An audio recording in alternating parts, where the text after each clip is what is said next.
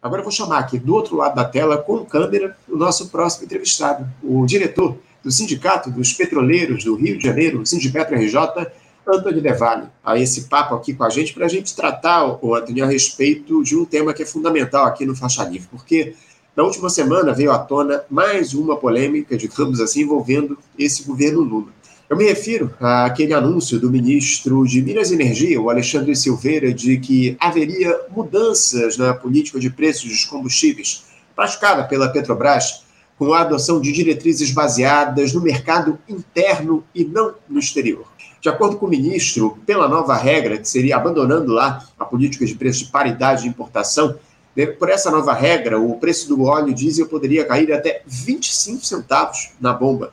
Só que na sequência da fala do ministro, o, o Antônio, a direção da Petrobras veio a público dizer que não recebeu qualquer proposta do governo para mudança do PPI e o presidente Lula acabou desautorizando o Alexandre Silveira, garantindo que a política de preços seria discutida com muito critério e quando ele, Lula, convocasse.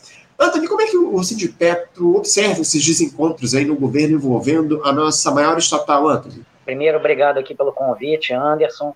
É, bom dia, ouvinte. Aqui, como é tradicional, mando um abraço aqui para o André do Borda Formiga, grande lutador social. Vamos aqui tentar responder um pouco, comentar um pouco o tema, né? É, em primeiro lugar, a luta contra o PPI, a política do preço de paridade com a importação, é a bandeira que os sindicatos petroleiros levantam desde a criação do PPI é, e continuamos mantendo essa bandeira. Por que isso? É importante, a gente já tratou disso aqui em diversas ocasiões, tanto eu quanto outros entrevistados né, no programa, mas só para relembrar, para quem eventualmente esteja vendo pela primeira vez, o PPI, ele atrela o preço dos combustíveis no Brasil ao preço de importação de combustíveis. Então, imaginemos o seguinte, que o Brasil não produzisse petróleo, né, nem não produzisse gás também, GLP, que é gás de efeito de petróleo, enfim, e que, é, portanto, o Brasil precisasse importar todos os seus derivados e até, em última instância, todo o seu petróleo cru para poder produzir os derivados. É, se fosse esse o caso, poderia até fazer sentido alguma política que você comparasse, colocasse aqui o preço que é de importação, você precisaria importar. Mas essa não é a realidade do nosso país, muito longe disso. O Brasil é um grande produtor de petróleo, grande produtor, já era um grande produtor e se tornou ainda maior após as descobertas do pré-sal e a sua colocação é, em operação propriamente, né, de exploração e produção na área do pré-sal. É, e também o Brasil também é um grande produtor de derivados. Ainda não é autossuficiente nos derivados, é bem verdade, mas é um grande produtor de derivados. Então não faz sentido, né, do ponto de vista prático, essa política do PPI. Por que, que então ela foi adotada na ocasião, relembremos quando, no governo do Michel Temer, quando Pedro Parente era presidente da Petrobras. Houve, é bem verdade, é, para ser preciso, ainda durante o governo da Graça Foster, é, o governo dela na Petrobras, né, a presidência dela na Petrobras, era durante a Dilma, é, houve já um início de um atrelamento mais direto ao preço internacional. Mas ainda assim não era PPI. O PPI ele veio propriamente com o Michel Temer e o Pedro Parente. E por que que veio? Relembremos aqui. Veio para facilitar para os importadores. Hoje temos mais de 300, é, 300 empresas aí de importação de derivados aqui no Brasil. É, grande parte da importação vindo dos Estados Unidos. É, então, até tem algumas pessoas que falam, acho que corretamente, que, é, parafraseando, né, que o Trump, ele falava assim, America first, né, primeiro América. Uhum. É, aqui a Petrobras, ela colocou essa política também na prática, né, America first, quando ela coloca o PPI. É, então, favorecendo os importadores e favorecendo também muito a privatização, mais diretamente, das refinarias e também da própria BR, né, a distribuidora que foi privatizada, é, mas em última instância do conjunto do sistema Petrobras. Então, uhum. favorecendo, e esse foi o objetivo do PPI, além de você é, é, facilitar também a explosão de dividendos que a gente acabou vendo aí também, é, especialmente é, para os acionistas privados da Petrobras. Bem, agora vamos aqui ao que o ministro né, de Minas e Energia falou e tal, a pergunta mais diretamente, mas eu achei importante essa contextualização. É, Bem, o governo Lula, ele foi eleito tendo na campanha dito que era contra o PPI. E dito, palavras do Lula, expressão utilizada, que ele iria abrasileirar os preços dos combustíveis. É, muito bem, ainda não está colocado isso, né? ainda não está. Em que pese, e eu queria aqui é, dizer que eu acho que é positivo, já digo de antemão, é o, o, o governo ter colocado, a partir do ministro Haddad, nesse caso, é, um imposto, né, é, por uma medida provisória por enquanto, mas um imposto sobre exportação de óleo cru. Muitos países produtores têm esse imposto. Né? A Rússia, por exemplo, tem esse imposto. E ele faz todo sentido. Por quê? Qual o objetivo de você ter uma indústria do petróleo no seu país? É que você, primeiro, não, não fique dependente de uma matéria-prima especialmente estratégica e dos seus derivados. É, primeiro ponto, então, não ficar dependente. E o segundo é você ter valor agregado. É, então, você o valor agregado ele vem também a partir dos produtos derivados. E nisso, nisso você refinar no próprio país é muito importante. O que está acontecendo com o PPI, né? O que, que aconteceu? É, as refinarias da Petrobras, que até antes do PPI tinham pouquíssima ociosidade, né? Ou seja, é, produziam praticamente tudo que, a, que elas eram capazes de produzir, praticamente toda a, a capacidade instalada era utilizada, tinha 2% mais ou menos de ociosidade, passaram até quase 30% de ociosidade, em média. É, então, passou-se a produzir menos, menos combustíveis no Brasil, nas refinarias do Brasil, no caso, refinarias basicamente da Petrobras. É, e, e isso, mais uma vez, facilitou o quê? Facilitou os importadores, né? E aumentou drasticamente a quantidade de combustíveis aqui no Brasil vindos é, do exterior e, mais uma vez, especialmente dos Estados Unidos. Bem, então, imposto sobre a exportação do óleo cru, do petróleo cru, é importante para desestimular que esse petróleo seja. Ó, vem aqui a Shell, vem aqui a Exxon é, Mobil, vem a Total, exporta direto, exporta o petróleo. Né? Então, qual o interesse para o Brasil, para o povo brasileiro? Né? Eles exportam com a política que é colocada dos, das suas matrizes. Né? Então, da Shell é a política que é feita em Londres e em Amsterdã, é, é, é a política da, da ExxonMobil nos Estados Unidos, da Total na França e assim por diante. E não tem levado em consideração os interesses do país Brasil e muito menos do povo trabalhador brasileiro. É, então, esse imposto eu acho que é importante. É, agora, a política aqui de preço ainda não mudou, apesar de ter tido uma outra pequena diminuição aí, é, acho que um mês atrás, mais ou menos, mas ainda permanece a política do PPI. O, o ministro, é, ele não é um, um, ministro de Minas e Energia, alguém que a gente possa dizer, ah, está no campo, é, que defende a luta contra o PPI, não é. Mas, mas é, todos sabemos, e o próprio Bolsonaro, quando estava na, na presidência, ele em diversos momentos falou sobre a importância de baixar os preços dos combustíveis, não porque ele estivesse preocupado com o povo brasileiro, mas porque ele sabe que isso tem um impacto muito grande na popularidade e, portanto, nos votos, né? É, todos os governos vão estar preocupados com isso. Então, pode ser que o ministro também esteja preocupado, em algum grau, com essa questão. E aí, e aí Anderson e ouvintes, é, precisa mudar. A Petrobras hoje, a sua hierarquia, ainda, apesar do governo é, ser o Lula, né, presidente do Brasil, é, e o Prat, presidente da Petrobras, ainda está recheado de liberais, de privatistas, a hierarquia está lotada dessa galera, lotada. É, uhum. Ainda, né, o conselho de administração ainda é anterior, vai ter agora no final de abril é, possivelmente uma mudança, mas ainda assim, os nomes colocados hoje é, são muitos deles ligados ao chamado Centrão, são também liberais, privatistas, então, é, ainda está numa transição e é, sempre são coisas dúbias, né? Porque, primeiro, o que é abrasileirar o preço dos combustíveis? O que, significa isso concretamente? Né? É bonita a expressão, mas a gente tem que recheá-la. Qual é o conteúdo concreto? É, a gente acredita, né, no sindicato, que, primeiro, é, o diesel, especialmente, vou falar aqui especialmente do diesel e do GLP, que é o gás liquefeito de petróleo. Por que, que eu estou citando esses dois especialmente? Porque esses dois aqui, o diesel move os caminhões. E logo, num país continental como o nosso, que escolheu lá atrás, a meu ver, equivocadamente, especialmente do Juscelino para frente, né? É, escolheu ter como principal modal é, de transporte as rodovias, bem, se você encarece o diesel, você encarece quase tudo, você encarece os alimentos, por exemplo. Então isso é muito grave. É, segundo, o, o GLP, gás de efeito de petróleo, que é o gás do botijão de gás de cozinha. Esse também, grande parte do povão é, precisa do gás de cozinha, não tem gás encanado ainda. É, então, é, você encarecer, portanto, o gás liquefeito de petróleo, gás de cozinha, também é muito prejudicial para o povo trabalhador. É, nesse sentido, frisa essas duas. Essas duas têm que ser bem baratas, bem baratas. A gasolina, a gente pode debater aqui, e acho que acho que a gasolina é, é importante que ela não seja tão barata, tão barata, uhum. do ponto de vista de desestimular um pouco o uso do automóvel, né? Questões climáticas, ambientais.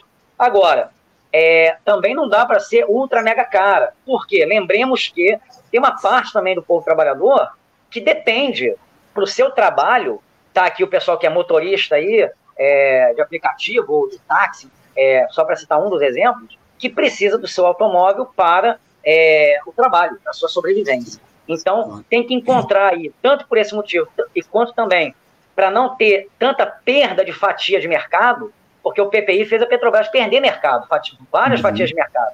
Então, precisa é, que a gasolina ela flutue entre um preço que não seja ultra barato, a fim de não estimular o automóvel individual, e também não tão cara, a fim de não prejudicar os trabalhadores que precisam utilizar gasolina para o seu trabalho e também para a Petrobras não perder tanta fatia de mercado e poder, com os ganhos, ainda com combustíveis fósseis, também é, é, financiar né, a transição energética tão necessária é, para o mundo.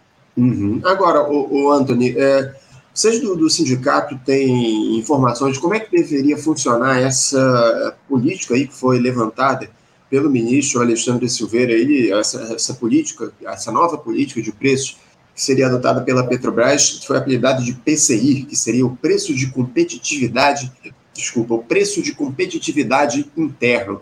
Parece que, que ela vai ser discutida sim com a Petrobras, essa política, mas só depois que o novo Conselho de Administração assumir no fim desse mês. Uh, essa política e esse, esse preço de competitividade interno, as regras dela seria uma boa alternativa para precificar os combustíveis aqui no nosso país, de acordo com a avaliação de vocês do Sindipetro, Então, Anderson, a gente não tem ainda tantas informações sobre essa novo, qual seria esse novo modelo, tá? É, inclusive, nós consideramos, e mais uma vez eu quero aqui ressaltar, que seria muito importante esse debate ser feito publicamente. É, ou seja, a definição, tanto os sindicatos quanto o povo, deveria estar envolvido nessa definição, né? É, o Prates, ele tem, o presidente da Petrobras, ele tem dito é, recorrentemente, é, disse isso aos sindicatos também, que quer é, presidir a empresa mais estratégica, mais importante do nosso país, com amplo diálogo e é, de uma forma participativa. Está aqui um momento, está né, tá aqui um, um tema no qual seria muito importante que ele aprofundasse essa participação, convidando os sindicatos e convidando vários setores do povo trabalhador, não só petroleiros, para participar é, da construção de uma nova política. É, repito, nós não temos muitas informações ainda, Anderson, sobre é, qual seria o modelo é, próximo né, a, a, superar o PPI. Eu acredito, primeiro de tudo, o nome PPI esse vai acabar, muito provavelmente, uhum. porque é, o governo não, não tem condições políticas né, de chegar e manter PPI. Ah, prometeu e vai manter, isso não. Agora, o que a gente é, continua bastante apreensivo e continua batalhando, né, batendo na tecla todos os dias, é o seguinte: olha, não adianta mudar o nome, isso é uma maquiagem. Tem que mudar concretamente o conteúdo. E o conteúdo, ele tem que passar, na nossa avaliação, por baratear. Tem que passar por baratear. Especialmente o diesel e o gás de cozinha. E na gasolina é aquilo que eu falei, né? Há uhum. controvérsias sobre a gasolina, eu, eu, eu, ressalto aqui, tem setores, até sindicatos que acham que ser bem barato. Eu trago aqui nesse ponto específico da gasolina, um ponto de vista pessoal, tá? É, faço questão de frisar, mas é, a gente acredita o seguinte, Anderson, que primeiro, primeiro, baratear. Segundo, segundo, questão de fatia de mercado. A Petrobras ela não pode ficar dando espaço ela própria para concorrentes, especialmente esses importadores. É, terceiro, muito importante para qualquer política de preço que se queira mais consistente, retomar a distribuição. A BR foi privatizada, a Petrobras Distribuidora, e também a Liquigás, que era de uhum. botijões de gás de cozinha.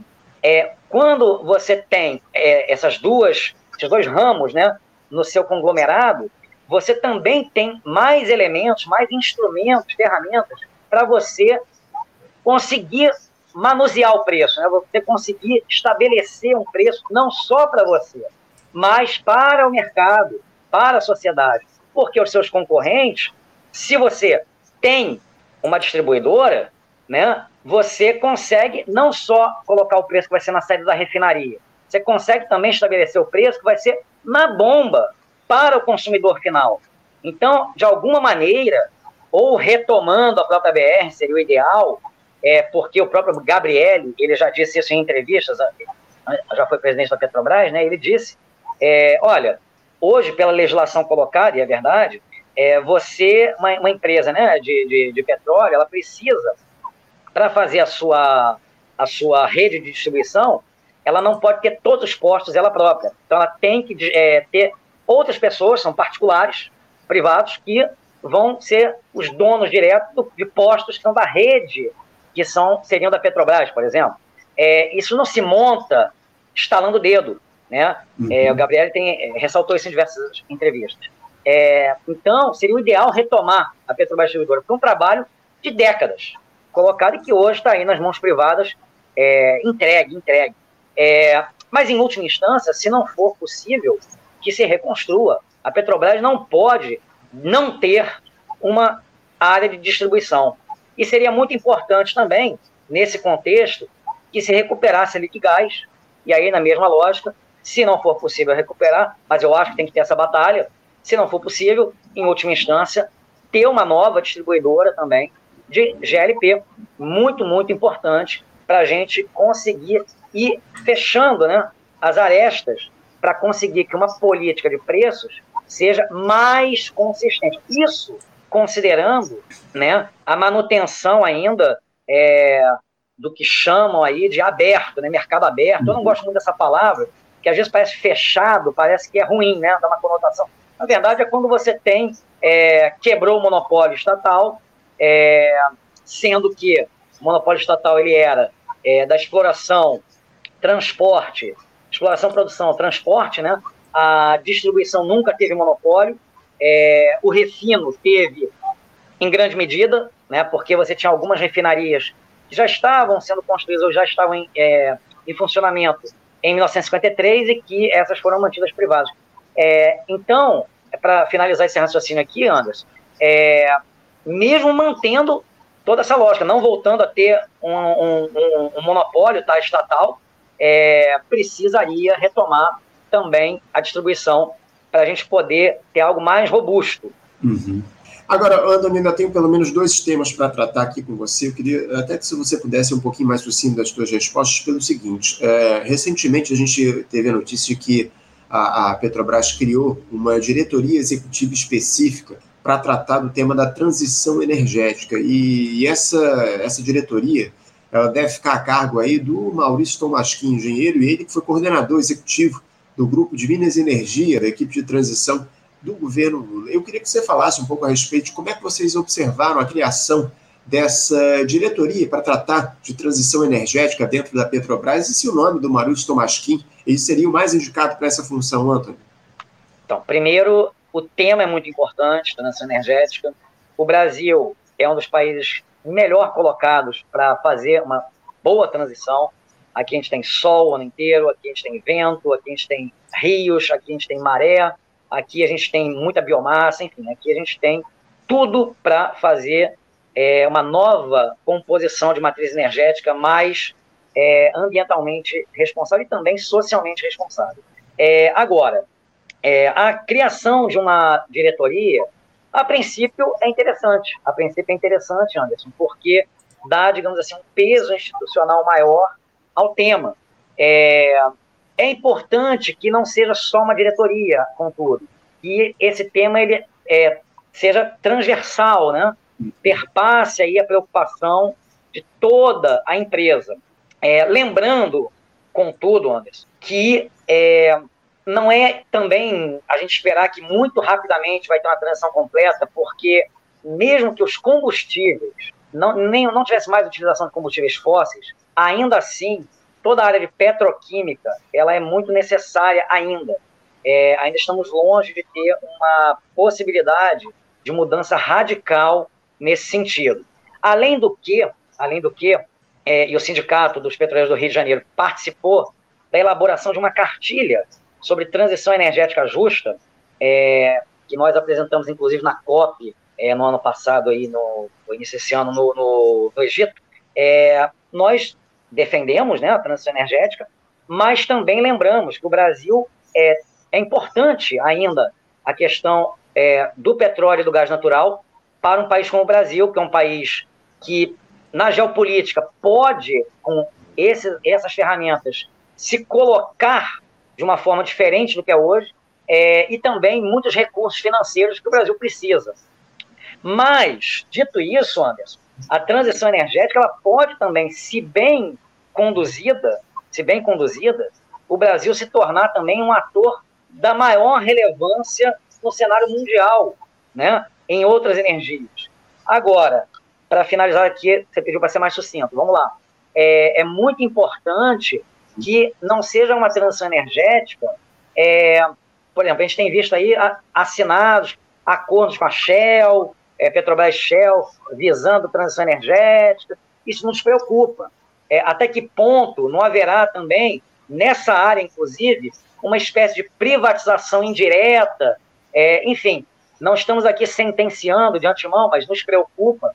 Nós colocamos esse questionamento ao presidente Prat, é, estamos aí aguardando né, mais esclarecimentos, mas de qualquer maneira dizemos, olha, se for uma transição energética pautada no privatismo, ainda que na lógica de funcionamento privatista, apenas entre aspas, não é o que a gente defende. A gente defende algo que seja, inclusive, descentralizado, com ampla participação popular, especialmente do povão, é, por que, por exemplo, nas favelas não são chamados os moradores, os trabalhadores, para participar?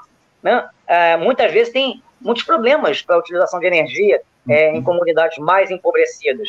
E por que não é, chamar, tem mutirões, etc., para poder organizar melhor tudo isso?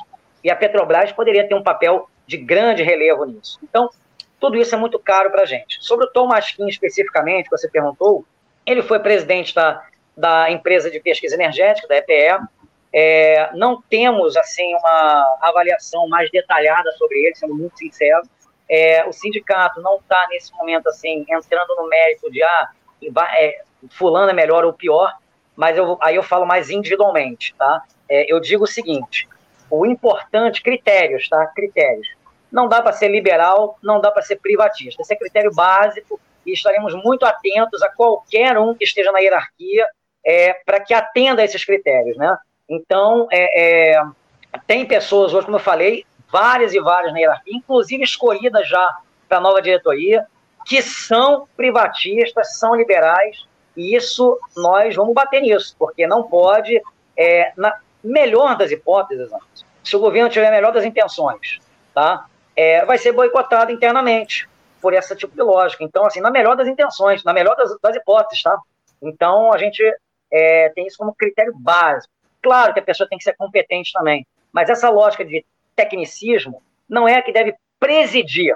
A que deve presidir, a nosso ver, é a lógica política, no sentido macro do termo, aliado, sim, à competência, mas nunca a competência isolada da questão política macro. Agora, Anthony, rapidamente para a gente encerrar aqui o nosso papo, essa história aí de que o, o pai da juíza, Gabriela Hart, que foi substituta do Sérgio Moro na Lava Jato, lá em Curitiba, o senhor Jorge Hart Filho, estaria envolvido em uma trama de cópias de documentos sigilosos da Petrobras que acabaram parando nas mãos de empresas privadas.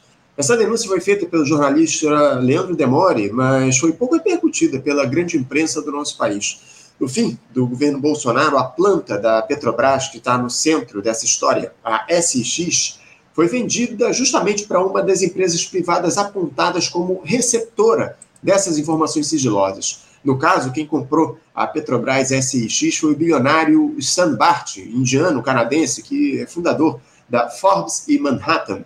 O presidente da Petrobras, o Jean Paul Prats, determinou que o próprio gabinete dele liderasse uma investigação para apurar esses possíveis roubos de informações confidenciais da empresa. Eu queria que você falasse rapidamente a respeito dessa denúncia gravíssima, Antônio, explicasse aqui para os nossos espectadores o que é a SIX e, e, parece que vocês do Sindipetro já haviam feito essa denúncia anteriormente, não é isso? Exatamente, Anderson. A gente já tinha publicado, né? É, o, o Demore ele trouxe mais detalhes, é, aprofundou, mas já, já havíamos publicado sim. É, a Six, né? Ela fica em São Mateus do Sul é, e ela é importante, ela tem um processo a partir do xisto betuminoso, é, tem uma tecnologia específica que é muito diferente do que é utilizado é, com gravíssimos danos ambientais, é, por exemplo, nos Estados Unidos, no próprio Canadá, né, que é do, do frac, né, do, do, do você arrebentar o subsolo. Então, tem uma tecnologia que é a PetroSix, desenvolvida pela Petrobras, que é bem, muito melhor. Né? E o que aconteceu foi que esse pai da juíza, ele foi funcionário da Petrobras, ele trabalhou na Petrobras, trabalhou, é, e ele já está fora da Petrobras, mas ele passou a trabalhar agora não estou lembrado do detalhe, mas ele trabalhou numa dessas empresas ligadas uhum. ao pessoal que comprou a, a Six, né? Então, é, ele voltou por uma terceirizada, tá? É, na própria Six, e nesse contexto é que teria havido aí essa, esse vazamento, né, esse roubo, de instância, de documentos, de informações sigilosas, em que, por exemplo, é, o CERN é justamente é, essa tecnologia PetroSix. Uhum. E isso foi passado é, para concorrentes. É, a Petrobras lá atrás chegou a dizer, olha, não pode adiante com isso, etc. Mas aparentemente foi meio abafado, é, não deixaram a investigação tão a fundo, ficou meio que, olha, não pode mais negociar com esse pessoal, vamos parar com isso, mas não foi tão adiante. E agora, agora a denúncia tendo uma repercussão maior, né, ainda que insuficiente, mas maior, o Prates, presidente da Petrobras atual, ele, como você mencionou, tá, disse pelo menos que está buscando que seja realmente apurado mais em detalhes para, dependendo do que for, chegar à conclusão, tomar as devidas medidas né, cabíveis. É, mas isso é grave e mostra agora, não é um caso isolado, tá? Isso é que é importante. O mais importante nessa história toda, a meu ver, é mostrar isso. Não é um caso isolado. Vamos lembrar aqui, Anderson, anos atrás, é, um, é, grandes partes de informações foram roubadas, perdidas, é, num, num, caminho, é, é, se não me engano, de Macaé para o Rio de Janeiro. É, então, assim, estão sendo transportadas, é, HDs, enfim, foi, foi perdido, assim, e cadê? Cadê até hoje? Ninguém sabe. É, muitas e muitas empresas, como a Halliburton, por exemplo, que tem interesses gigantescos em torno da Petrobras, do petróleo no Brasil, é, tiveram, ainda têm em grande medida acesso a informações muito sensíveis é, da Petrobras. Então, é, não é uma exclusividade, né? não é um caso isolado. Eu acho que isso é, o, é muito importante a gente ressaltar, porque é, muitas vezes tem trabalhadores comuns que são punidos por questões assim de segurança da informação básicas. Agora, quando tem uma questão realmente relevante de segurança da informação, tá aí fica, né? E são muitas vezes abafados, que aí são peixes muito grandes que uhum. estão envolvidos. Então, é, a Petrobras ela sempre foi sabotada, é, atacada por fora e sabotada por dentro por uma quinta coluna que é privatista, né? Cujos, que está a serviço de interesses que, que não são os do Brasil e que não são, em última instância, nem os da própria Petrobras. Então, Sim. isso tudo está nesse contexto, Anderson. É, e, e o que está em jogo nesse caso, o, o Antônio, é justamente a própria soberania nacional nesse episódio de roubo de informações. A gente precisa ficar muito atento e denunciar todo esse, todas essas tentativas que se colocam aí de se atacar as, as principais empresas aqui no nosso país, nesse caso, a Petrobras. Antônio, eu quero te agradecer muito a tua presença conosco aqui no programa de hoje. Muito obrigado pela tua participação com a gente no Faixa Livre. A gente vai voltar a conversar brevemente a respeito dessas movimentações da Petrobras. A gente vai ter, inclusive, aí a reunião do Conselho de Administração no próximo dia 27, se eu não estou enganado, para definir a escolha do novo conselho. Enfim, a gente vai acompanhar de perto todo esse quadro e a gente conta com vocês do Sindipetro aqui do Rio de Janeiro, Antônio. Muito obrigado pela tua participação, um bom dia para você e um abraço forte. Eu que agradeço, Anderson. Bom dia a você, bom dia a todos os ouvintes. Até a próxima. Conversamos aqui com o Antônio Devalho. O Antônio Devalho, que é, é, diretor do Sindicato dos Petroleiros aqui do Rio de Janeiro, o Sindipetro RJ, e tratou com a gente de uma série de questões relacionadas ao petróleo aqui no nosso país. A Petrobras, a nossa principal estatal, que a gente vem acompanhando já há muitos anos aqui no nosso programa. Você, ouvinte do Faixa Livre, pode ajudar a mantê-lo no ar. Faça sua contribuição diretamente na conta do Banco Itaú, agência 1964, conta corrente 03004 dígito 1. Essa conta encontra-se em nome da Associação de Funcionários do BNDES, a AFBNDES, uma das nossas entidades patrocinadoras, mas seus recursos são destinados exclusivamente para o financiamento do nosso programa. Você pode fazer a sua doação de qualquer valor utilizando também a nossa chave Pix, que é ouvinte@programafaixalivre.com.br. Sua contribuição é fundamental para a manutenção desta trincheira radiofônica no ar.